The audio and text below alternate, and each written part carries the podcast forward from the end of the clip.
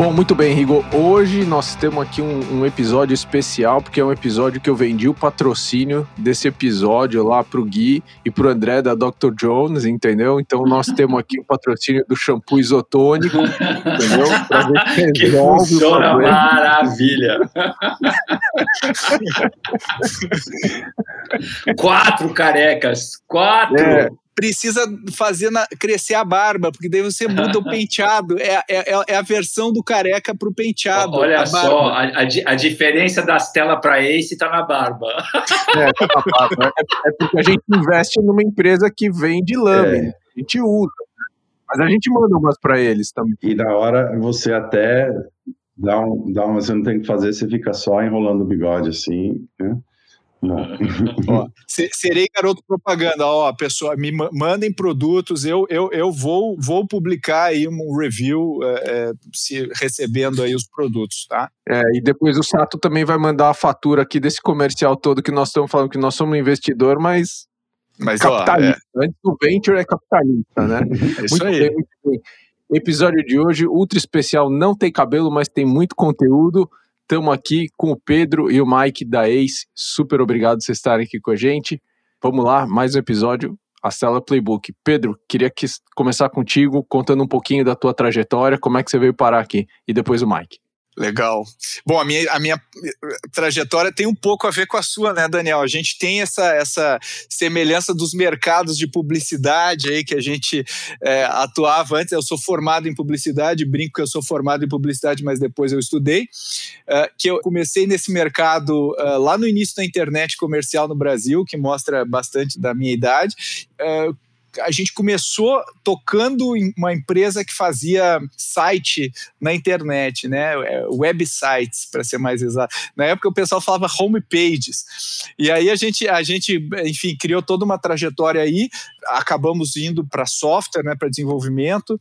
Em 2003 eu vim para São Paulo uh, desbravar o mercado paulistano sem conhecer ninguém. Isso, diga-se de passagem, a meu, a meu favor, não tinha Waze e eu tive que descobrir como andar uh, em São Paulo e eu era desastroso no trânsito. Descobri que existiam duas marginais depois de dois anos em São Paulo, para ter uma ideia da minha incompetência é. absoluta. E yeah, é, mas tinha o guia, o guia de ruas, aquele lá que você olhava E8, assim. Mesmo, é, exatamente. E aí tu tinha que parar no posto para ver onde é que você estava para descobrir que você perdeu uma entrada. E você comprava um novo todo ano, né? Todo Porque... ano, é, exatamente. Então, é, comecei ali em 2008, mais ou menos, eu comecei a, né, a descobrir que eu queria fazer mais produtos digitais e não tanto prestar serviços. Criamos algumas empresas nessa época mas foi em 2010 que eu conheci este rapaz aqui que está conosco na chamada e foi, e foi, amor à primeira vista, nos apaixonamos aí perdidamente, criamos juntos o nosso a nossa primeira empresa aí que se chamava Zupa, que era o um primeiro site de reserva de restaurantes aqui no Brasil. Uh, a gente, primeira empresa né, que fazia isso aí, a gente tem bastante história nessa época aí, né, Mike? A gente tem, especialmente como não fazer. e não tinha. Onde estava o Eric Ries quando a gente precisava dele? Aí a gente acabou uh, uh, vendendo em 2012 para o Peixe Urbano, decidimos criar, na época, a Aceleratec. Uh, o Mike, a gente virou investidor anjo aí nesse breve ato. O Mike depois conta aí, ele estava imerso numa aceleradora ali perto da casa dele em New Jersey. A gente aprendeu esse modelo, gostamos dessa, né, dessa ideia. A gente sempre teve essa visão aí de criar, de criar um negócio né, que conseguisse fazer, fazer uh, esse impacto aí de, de de, no ecossistema. Uh, rodamos a Aceleratec do jeito tradicional de aceleradoras com bets e tudo mais. Edson foi um dos nossos primeiros mentores, aí, inclusive, na, na Aceleratec, sempre muito próximo da gente. E depois disso, a gente foi né, descobrindo melhor a nossa vocação, o que, que a gente gostava de fazer. A gente descontinuou o negócio de aceleração, embora a gente ainda tenha uma plataforma gratuita online, aí que a gente chama de Growthaholics for Startups, e nos dedicamos mais ao, ao, investimento seed mesmo, early stage, onde a gente gosta, onde a gente tem nosso DNA. E com o passar do tempo, a gente estendeu aí esse, essa concepção do que, que seria a Aceleratec, mudamos o nome para ACE e olhamos aí um, um, espectro maior de criação de negócios também, que é algo que a gente gosta. Criamos uma empresa que chama ACE Cortex, que apoia uh, grandes corporações na jornada de inovação. Então, a gente já está com quase 100 pessoas aí trabalhando em, com mais de 70 corporações. A gente também tem outros negócios aí no forno que a gente está criando. E passo a palavra para o Mike aí, porque senão vou dar spoiler demais, que é, é uma brincadeira que a gente tem na que eu sou o rei do spoiler, né? Mas passo para o Mike aí contar a trajetória dele. Boa. O Pedro é o rei do spoiler e eu acho que ele ainda não sabe onde é a segunda marginal, porque quando você entra no carro com ele em São Paulo, se prepara. Só Uber, cara, só Uber. É, é, é assim. Uh, mas, então, a, a, minha, minha trajetória dá para ficar um tempão aqui, eu vou tentar ir na, na parte mais curta. Então, eu, eu, eu, sou administrador, eu estudei na GV, é, eu vou voltar a falar sobre, sobre o GV depois, mas eu saí do Brasil com 23 anos, fui, eu trabalhava na Ródia, e aí eu fiz, eh, fui expatriado, fiquei cinco anos na França, quase seis anos, depois eu fui para a China, fiquei quase dois anos na China, acabei voltando para o Brasil, é, e meu pai estava muito doente, então deram um pouco tempo de vida para ele. Eu larguei tudo, toda a minha carreira corporativa e voltei para o Brasil. E aí a gente começou a Blowtex Preservativos, então não, não era da área digital, que eu sempre né, é, faço a piadinha que eu espero que vocês tenham usado ao menos uma vez na vida. É, a empresa era muito pequena, era um, era, um, era um, negócio bem pequenininho mesmo, tinha 12 pessoas, era, era quase um, MVP, se a gente fosse falar. Fosse falar. É, e aí o negócio foi crescendo, foi crescendo, a gente foi ganhando é, participação de mercado e eu vendi a empresa em 2007 para um, um, grande grupo australiano, é, cotado na bolsa, maior do mundo em é, produtos de latex, é, que tem, enfim, preservativos e outros produtos também, não só, é, não só healthcare, é, eles adquiriram um negócio. Aí eu vim para cá, na realidade eu já tinha vindo para os Estados Unidos um pouco antes, eu estava tocando as duas coisas ao mesmo tempo, porque eu tive a oportunidade de abrir uma, aí era uma startup de biotecnologia, era uma biotech, é, trabalhando é, para um produto para psoríasis, né, que é uma doença, é, na verdade é uma imunodeficiência com efeitos colaterais na pele, né?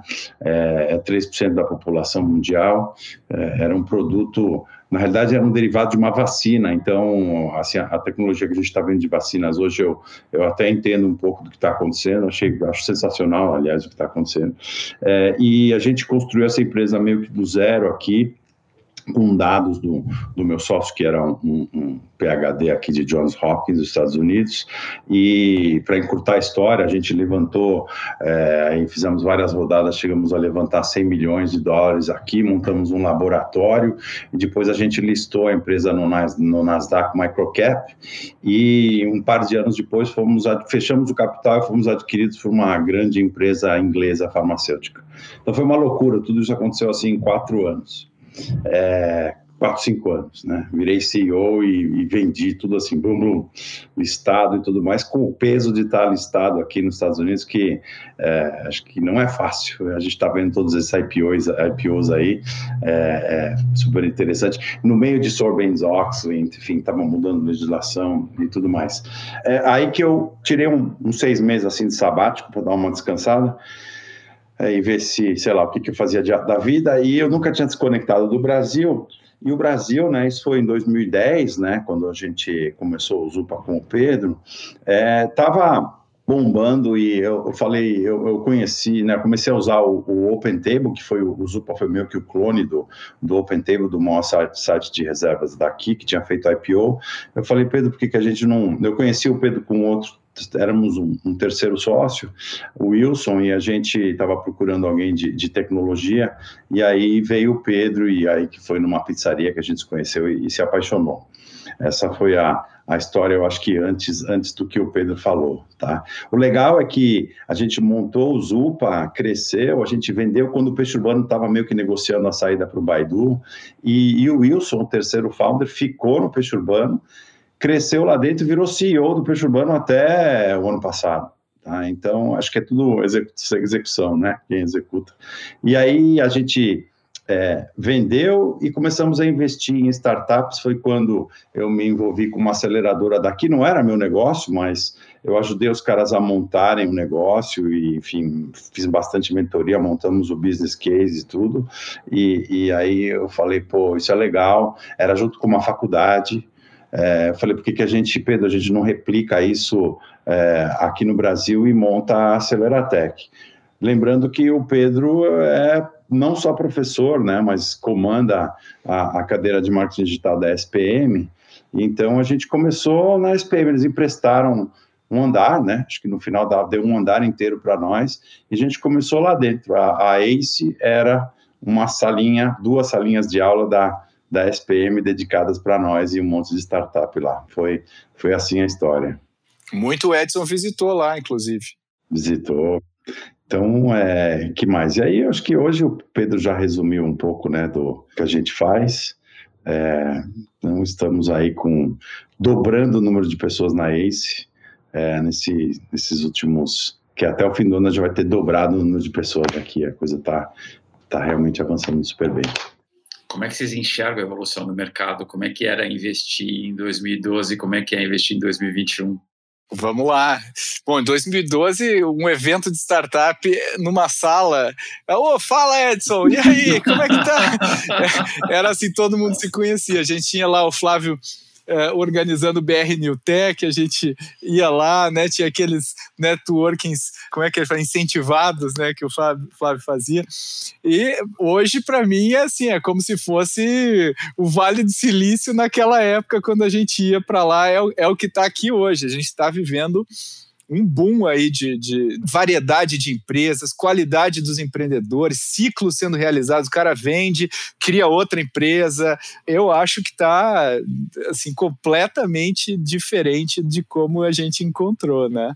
Agora, Pedro, obviamente, essa, essa, esse crescimento traz é, uma multiplicidade de opção para o empreendedor. Né? Então tem a coisa de a gente escolher e também, obviamente, eu tenho certeza que os bons empreendedores têm condições também de estar tá escolhendo. Assim, o que, que você diz para o empreendedor na hora que ele vai conhecer um fundo? O que, que você acha que é importante ele prestar atenção entre os diferentes fundos que compõem o nosso mercado? Ah, bom, assim, se, eu, se eu for resumir, é, as dicas que a gente sempre fala, né, é, é Bom, em primeiro lugar, entende a postura do VC, né? Acho que é muito comum, existe uma, uma expectativa de que o VC vai meio que salvar a vida dele, né? Que o VC vai agregar, aportar isso e tal. Então, eu sempre acho que é importante baixar a expectativa em relação a isso e entender: será que esse cara aqui, eu vejo ele sendo meu sócio daqui a cinco anos, daqui a dez anos, e do meu lado na hora de uma negociação difícil? Como é que é a postura desse uh, eh, VC? E eu acho que o VC que gera valor mesmo antes, né? De, de esses dias vi um post do, do Guilherme Lima, que é, é, inclusive é o talent pool aí que nós todos né, temos juntos. O Gui começou lá na Ace essa trajetória dele. E o Gui falou justamente isso, né? O, o VC ele acaba gerando valor antes até do investimento, esse, esse é um ótimo sinal. E, obviamente, falar com o portfólio, as empresas que passaram por essa jornada, entender como é que foi a experiência, o quanto eles geram de valor, é, o que, que você pode me dizer. Eu acho que para mim é o, é o melhor. E acho que hoje a gente está já numa situação que uma empresa boa pode escolher de onde é o que era o nosso sonho, né? Sempre foi o nosso sonho uma empresa poder escolher. Até então, né, os VCs podiam fazer a gestão do portfólio sem, sem investir, né? Ele fala, vou te acompanhar, o cara não tinha opção e os VCs iam, não, legal, agora sim, agora eu vou investir. E hoje já ainda, a gente ainda não está naquele dinamismo do do Vale, né? Toma um term sheet aqui e nem pensa em outra coisa, mas, mas a gente está chegando lá. Eu acho que a gente está tá criando esse dinamismo, especialmente nas empresas top tier, o que é muito bom para o mercado em geral. Sei o que, que tu acha, Mike? Não, eu, eu concordo, eu, eu acho que é, você falou um negócio importante, né? As startups não devem pensar que o, o VC vai resolver todos os problemas delas, né? É, então elas vão tocando na vida delas, elas vão ter mais um apoio, né? E não, ó, agora que eu estou como venture capital, eu, eu agora estou no holy grail aqui, né? Então muito pelo contrário, eu acho que aí é que o teu o teu standard tem que subir, né? A demanda tem que, tem que ser mais forte, tem que aumentar, né? Então, é, o threshold aumenta. E, e aí é, você tem que se postar, talvez ser mais profissional do que nunca né, porque você tem um investidor de peso junto com você, é muito diferente, tem que ter uma outra postura, né? A gente sempre fala muito disso. E escolher, né, como você falou, acho que hoje né, a gente estava falando do começo aí, é, eu estava tentando até lembrar quando a gente começou, quantos VCs tinham, não tem nem lista disso. Tem o Latam Founders, lembram, né? Teve o é, Latam é Founders lá da, da Pamela, que, que durou, não sei, um, alguns anos, né? E, e a gente estava todo mundo lá, os VCs estavam lá, os advogados estavam lá, e acho que eram startups que tinham levantado mais de um milhão. Pouquíssimas, né? Era um grupinho, né? Era, era aquilo, né? E hoje, hoje mudou muito, né? A gente já está vendo é, competição, está vendo bastante competição entre VCs e, e tudo mais, que eu acho super salutar para o ecossistema como um todo, né? Então, está bem, bem diferente. Como que é, Mike, competir como um VC? É, é uma boa pergunta. Como, como um VC ou com um VC? Não, como um VC, né? Ou seja, é, é, a gente como empresa, como que vocês enxergam competição? É, é, então, porque não é só grana, né? É, é, todo que todo mundo fala, né? Você tem que ter, ter um smart money, você tem que entregar. É, eu acho que a gente, né? Então, na ACE, que a gente não é VC, né? A gente não tem esse, esse capital né, para investir, é, mas a gente tem algum capital, é, mas a gente gosta muito de trabalhar, entrar né, nos detalhes e nas entranhas das empresas né, e ajudar com a nossa expertise. Né? E se a gente não tem, a gente vai buscar essa expertise fora e tentar colocar, seja mentores, eh, seja outros especialistas e fazer essas conexões. Né?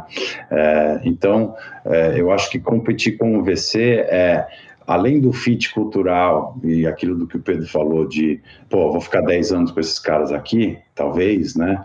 Como é que eu consigo trabalhar junto e o que, que eu ofereço além do capital e além desse fit, né? O que, que eu realmente posso agregar e não ser aqueles caras que sentam num conselho e ficam pedindo relatório. Né? Essa é a última coisa que você quer.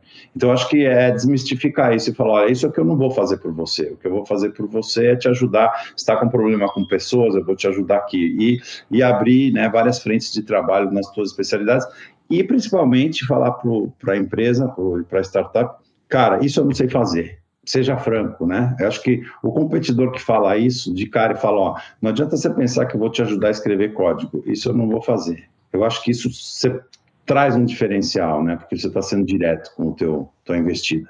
Em vez de dele ficar esperando você resolver um problema aqui, você não, não vai conseguir. Faz todo sentido. Uhum. E Pedro, qual que é o sweet spot hoje para esse? Qual que é o, o sonho de consumo? Em termos assim de, de... de empreendedor, de oportunidade. Olha, a, a, gente gosta muito daquele talento fora do eixo que a gente costuma falar, né? Que é, é tem aquele empreendedor que é um fundraiser profissional e fala termos bonitos e planilhas e tudo, tudo que o VC quer ouvir. E aí a gente tem aquele, aqueles empreendedores que estão meio que fora do eixo, não foram tão descobertos ainda, mas criaram um super negócio, né? Eu sei que vocês também gostam, e tem casos, né, das telas super legais desse tipo de cara. E eu acho que nesse cara, talvez o delta que a gente tem de, de possibilidade de apoiar esses empreendedores e de como eles vão lidar com as coisas quando o negócio ficar difícil. E vai, né? A gente sabe que vai. Hoje a gente está numa abundância, exuberância e tal, mas quando a gente investe nos caras, a gente está olhando no horizonte de 10 anos. Em 10 anos, meus amigos, tudo pode acontecer. Então a gente investe na bonança e depois vai ter um, um, período crítico. E aí eu acho que aqueles empreendedores que conseguem resistir, né, manter o seu foco, e às vezes a gente vê que o cara ele é forjado na hora da, da da abundância, na hora que o bicho fica complicado, ele bota a língua para fora, quer vender, quer sair, não aguenta mais. E eu acho que é um pouco isso que a gente gosta daquele cara que ainda não, não abrir os olhos necessariamente para o que porque a empresa dele pode ser ou, ou para o tamanho da, da coisa que ele pode ser. E, eu, e a gente também gosta daqueles empreendedores que resolvem problemas reais muito específicos, assim, né? Tipo aquele job do cara, é, ele vem de uma ineficiência grande do país, ele a tese dele tá ligada a algum problema que é real e assim não são poucos, né? Aqui para gente resolver. Então eu gosto muito e às vezes a, a, gente já teve a nossa época do copycat, a gente mesmo já empreendeu copycat, né, Mike? Mas eu acho que tem uma hora que a gente se descolou e a gente começou a criar uma verdade muito particular do Brasil, né? De, no portfólio de vocês, como a OMI lá, de, como distribuir para uh, usando contador, que é uma coisa que se fala nos Estados Unidos, cara, what? Né? Como assim? E eu acho que tem essa lógica de, de explorar o mercado local, não sei, não sei o que, que tu acha, Mike. É, tem, tem, tem duas coisas. Então, esse negócio do mercado local, é, no começo a gente pensava, vamos buscar empresas globais eu só vou investir em empresa que tá, vai poder internacionalizar e dominar o mundo, né? o mundo mesmo, Estados Unidos, Europa, não sei. E com o passar do tempo, a, a gente está cada vez mais focado em resolver problemas do Brasil. O Brasil é um mercado gigantesco, onde cabe né? E a gente está vendo isso no Venture Capital hoje, cabem empresas para resolver problemas locais, ineficiências locais, que vão levantar ganas localmente e que vão listar agora né, na, na, na B3 ou até no Nasdaq, mas que focam aqui e nunca faturaram um real fora do Brasil. Isso não me incomoda em nada. Dez anos atrás era, opa, se não for global, não vai. Hoje a gente não, não, eu não vejo problema com isso, muito pelo contrário, às vezes tem coisas melhores até com soluções totalmente tupiniquins. E tem um outro lado também, né? Acho que vocês estão super em contato com os incumbentes, né? Com grandes empresas, com grandes negócios, né? Que obviamente tem acelerado demais. Acho que uma das, das coisas da pandemia, né? Essa aceleração toda aí na busca de, da chamada transformação digital, assim. Como é que vocês estão vendo o mercado de incumbentes hoje, né? Tá tendo muito M&A, né? Tá tendo muita, muita transação, muita coisa acontecendo, mas qual é o mindset hoje com relação à tecnologia no mundo dos grandes incumbentes? Ah, eu acho que está, é, salvo raras e honrosas exceções, eu acho que é bastante, é, bastante incipiente ainda. Assim, eu acho que qualquer um que a gente for conversar hoje vai, vai ter consciência do que está acontecendo. Não é uma, né, ninguém está na lua, é, o pessoal sabe o que está acontecendo. Daí passando para a execução, né, eu acho que a estratégia a gente mede no Excel, né? O quanto o cara está de fato investindo, alocando recurso, alocando capital. Aí a gente vai ver um outro filme, onde não necessariamente esse jogo é jogado. Então, eu acho que existe um grande, eh, uma grande oportunidade para os incumbentes que tem caixa, tem canal, tem, né, tem tudo para distribuir uh, o seu produto para fortalecerem né, os, seus, os seus negócios, trazerem empreendedores e tal. E eu acho que aqueles que acordam para isso e estão percebendo isso conseguem sim criar muito valor, porque a, o Brasil, embora a gente esteja com o ecossistema bombando, indo muito bem e tudo mais, a gente ainda não é né, o mercado americano, né? Fala uma empresa uh, incumbente nos Estados Unidos está sendo trucidada hoje, né? As empresas estão sendo literalmente trucidadas. E aqui a gente ainda não tem essa intensidade, porque o dinheiro de VC, quanto mais dinheiro vem para VC, mais o incumbente tem que ficar desconfortável né? Porque é muito dinheiro financiando inovação, né? O VC passou de private equity no Brasil em termos de volume, quer dizer, tem muito dinheiro financiando a inovação, mesmo que as empresas não deem certo, que são financiadas, é, elas vão atacar o cliente, vão mostrar outro caminho, vão mostrar outras possibilidades. Então, isso aí, de certa forma, ainda é muito mais simples do que vai ser você conseguir se diferenciar e trabalhar. Então, existe uma janela ainda né, para operar. Não sei o que, vocês acham. Mas agora, agora é entrevista é, padrão, padrão Astela. Eu, eu, eu, quero perguntar várias coisas para vocês. Aguardem. Podcaster entrevistando podcaster dá nisso, né? O cara responde. Agora que eu quero ouvir vocês, nunca falei tanto no podcast. Pô. Boa, vamos ping-pong? Bora. Ping-pong nos homens. Vamos Ping. lá. Então, que produto você usa no cabelo? Lustra móveis. Não, eu uso shampoo só para dizer que eu uso shampoo. Uma vez uma dermatologista me falou isso. Ela falou: Mas o que, que você usa para. Eu falei: uso sabonete, qualquer coisa, mas isso é couro cabeludo. Você tem que usar um produto para couro cabeludo. Eu falei: Ela vou eu gastar dinheiro com esse negócio inútil, né? Fora o ridículo, né? De que você se sente. É, não, imagina eu indo na farmácia. Mas, mas você compra shampoo uma vez a cada seis meses, não tem problema. É, e agora eu é compro online. Dr. John. É. Isso aí, tô dentro. Tô dentro.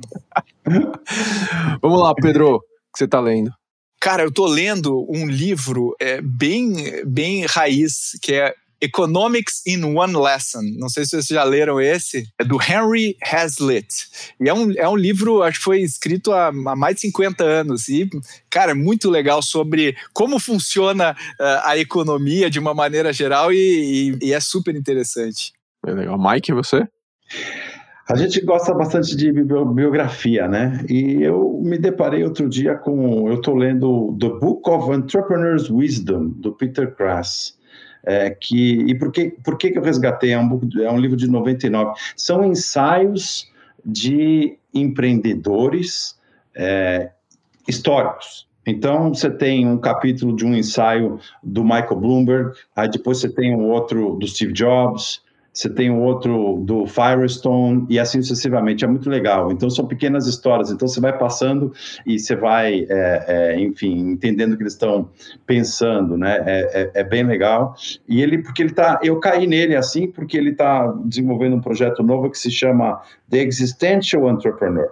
Que é um projeto de dois anos já, onde ele está começando de novo. Aí a parte existencial dos empreendedores, ele está entrevistando um monte de gente e aí eu caí nisso, eu falei, pô, mas quem que é esse cara? Aí eu fui atrás, ele tem vários livros, e esse do, do, do uh, Emprendedor Wisdom, né? Seria, sei lá como é que vai traduzir isso em português, a, a, a Sabedoria do, do empreendedor. Eu empreendedor. procurei até para ver se tinha em português, não achei. É, é, o que eu, é, o que eu tô, é o que eu tô lendo agora. Boa. Bem, bem legal. Pedro, quem te influenciou?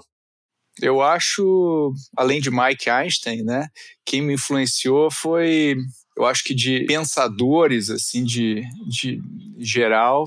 Provavelmente foi. Eu vou falar uma coisa bem. Vai parecer arrogante da minha parte, mas não é, eu juro para vocês, mas é Dostoiévski. É o cara que mais me influenciou foi Dostoiévski, que é um, é um dos meus autores prediletos. Eu acho que é incrível. É incrível, assim, o, o- como ele descreve as coisas, e para mim. é, eu podia dizer Charlie Munger, mas eu achei que o Dostoiévski influenciou mais, eu estaria mentindo. E você, Mike? Eu, a minha, a minha resposta parece mais básica ainda, porque não é um autor, mas é meu pai, porque meu pai sobreviveu à guerra é, e mudou de vida, foi para Berlim e era um grande empreendedor em Berlim e, enfim, se transformou numa coisa gigantesca na Alemanha e depois ele voltou, ele saiu, correu e, e veio para o Brasil.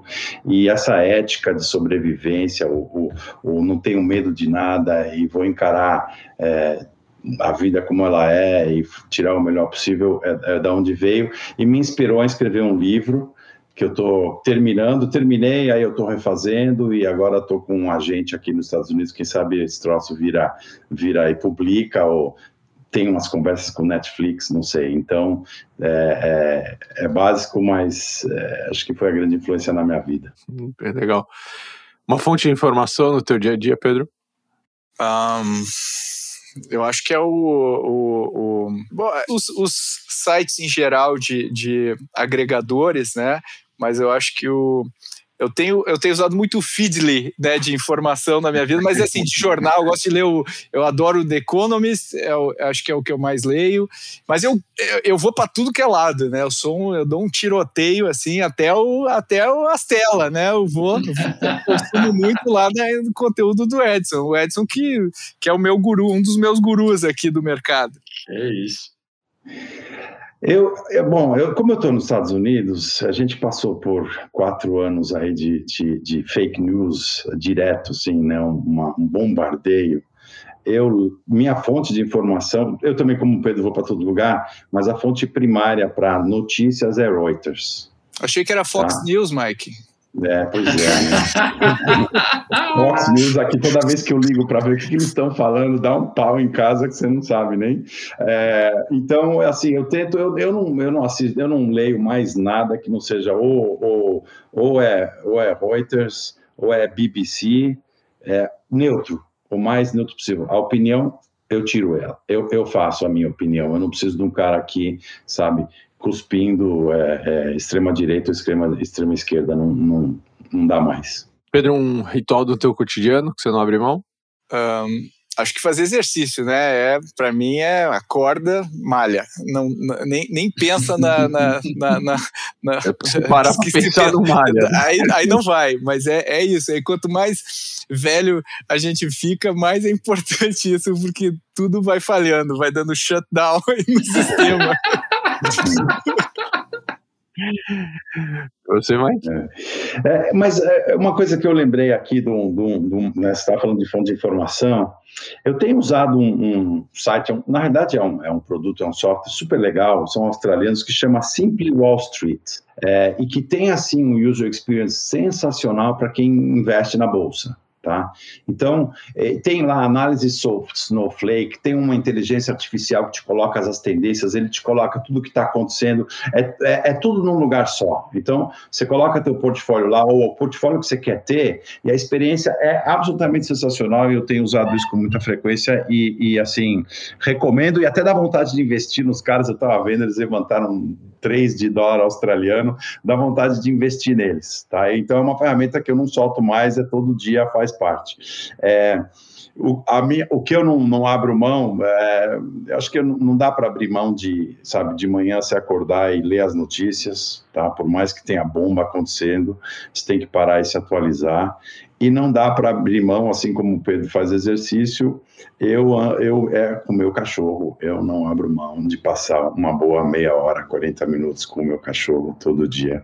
Isso é, para mim, algo é, limpeza mental. Bom, o Mike já falou uma ferramenta de trabalho, agora fala você, Pedro. Ferramentas de trabalho, eu acho que é interessante, né? Eu, eu adoro, assim, é suspeito falar, mas eu adoro podcast. Então, para mim, podcast é, assim, é impressionante. E aí, abrindo meu, meu Spotify, é, deve ser meio parecido com, com, com, o de vocês. É uma mistura de, de, de metaleiro com, com, com, com startup cantor. Todo mundo acha que eu sou metaleiro, pô. É, é, é, um, é um negócio meio bizarro, assim, de, sei lá, tem, tem o Jay-Z junto com o Warren Buffett. É uma, é uma, é uma zona, mas é, é legal ter essa variedade. Eu gosto muito de de ouvir podcast. E eu também, eu sou meio caótico assim nos conteúdos. Eu ouço o podcast pela metade, depois eu leio um pouco do livro. E, e mas é para mim é, é minha maior ferramenta para ter insights é, é, é, isso. Geralmente na hora do, do, exercício, né? Ou a gente não faz mais commuting, né, para o trabalho. Tem que ser nessa hora. Daniel, tem, tem um, eu tenho uma, um, um, instrumento de trabalho que a gente está usando na ACE, é, que, que eu acho sensacional, que é o Crystal. É verdade. A gente tem contratado muita gente. Impressionante isso aí. Né?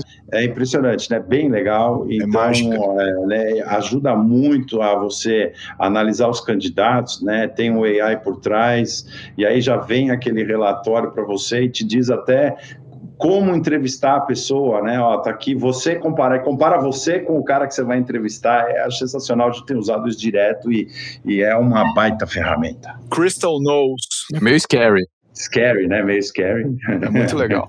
Boa, Mike, Pedro, vocês devem ter uma frase, um mantra, algum aprendizado que vocês devem estar passando para frente toda hora. Que frase é essa? O Mike eu sei qual que ele vai dizer. Ah, é, não, eu sei qual que é a do Pedro. As metas, as metas, as metas. Como ter sócio, né? Ô, intimidade. Todo dia o Pedro castiga a turma. As metas. Tem que bater meta, não adianta, não adianta. É, é, é, tudo é bonito se a gente executa. Se não executa, não, a gente, né? Eu, eu acho que é um pouco isso. Mas o Mike tem uma que é clássica dele, que todo mundo conhece. Qual, qual que é a tua, Mike? Eu sei, na, na é cabeça. Três, três palavrinhas? Três palavrinhas. Show me the money. Show me the money! Essa é a clássica dele. Desde o início é esse. Super obrigado pela conversa. bacana. Agora a gente grava mais um podcast. Agora vamos inverter. Vai Vamos ter também inverter. o, o, o Astela no Growthaholics, então já tô deixando gravado aqui. Super obrigado a todo mundo que tá ouvindo a gente e até a próxima. Não, tá gravando, meu. Tá falando aqui, pode. pode É, eu usei minoxidil, usei tudo que vocês quiserem, não nada, que não tem nada. Você tentou implante, Dani? Eu não, eu. Máquina total, imagina. Eu também, Mike. Eu acho que eu usei Rogaine durante uns 10 anos. Aí, um dia eu fui entrar numa farmácia que tinha, sabe, ar-condicionado para você entrar na loja. Aí eu falei, nem ferrando, cara, vou raspar.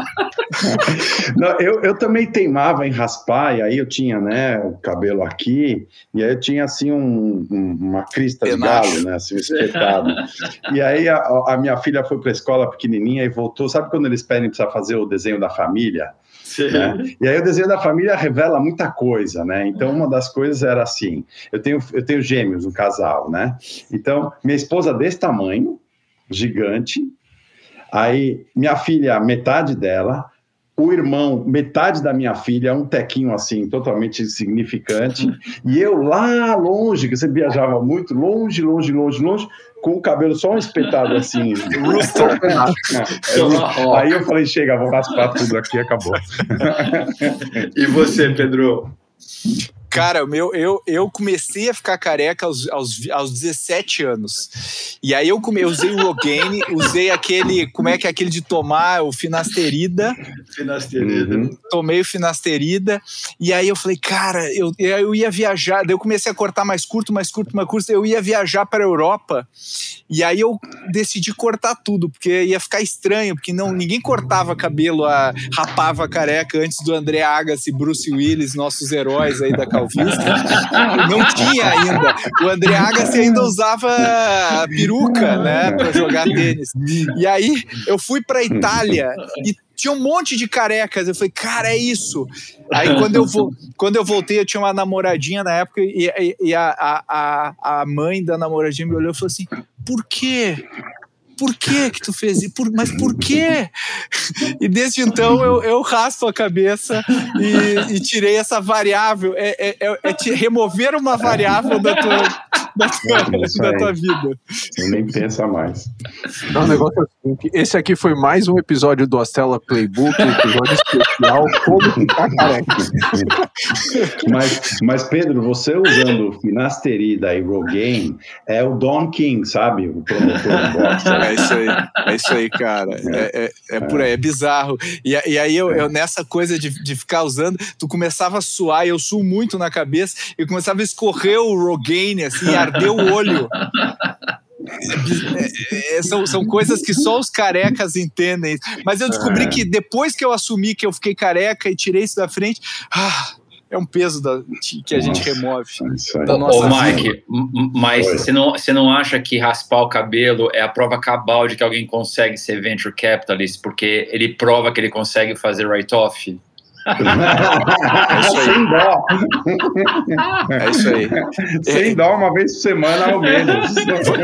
Va- vamos, vamos colocar isso. Isso vai ter que entrar em Não, algum vamos- momento no nosso. no final, vamos fazer um, vamos fazer Vai um ter que negócio ter, aqui, vai ter tá? que ter.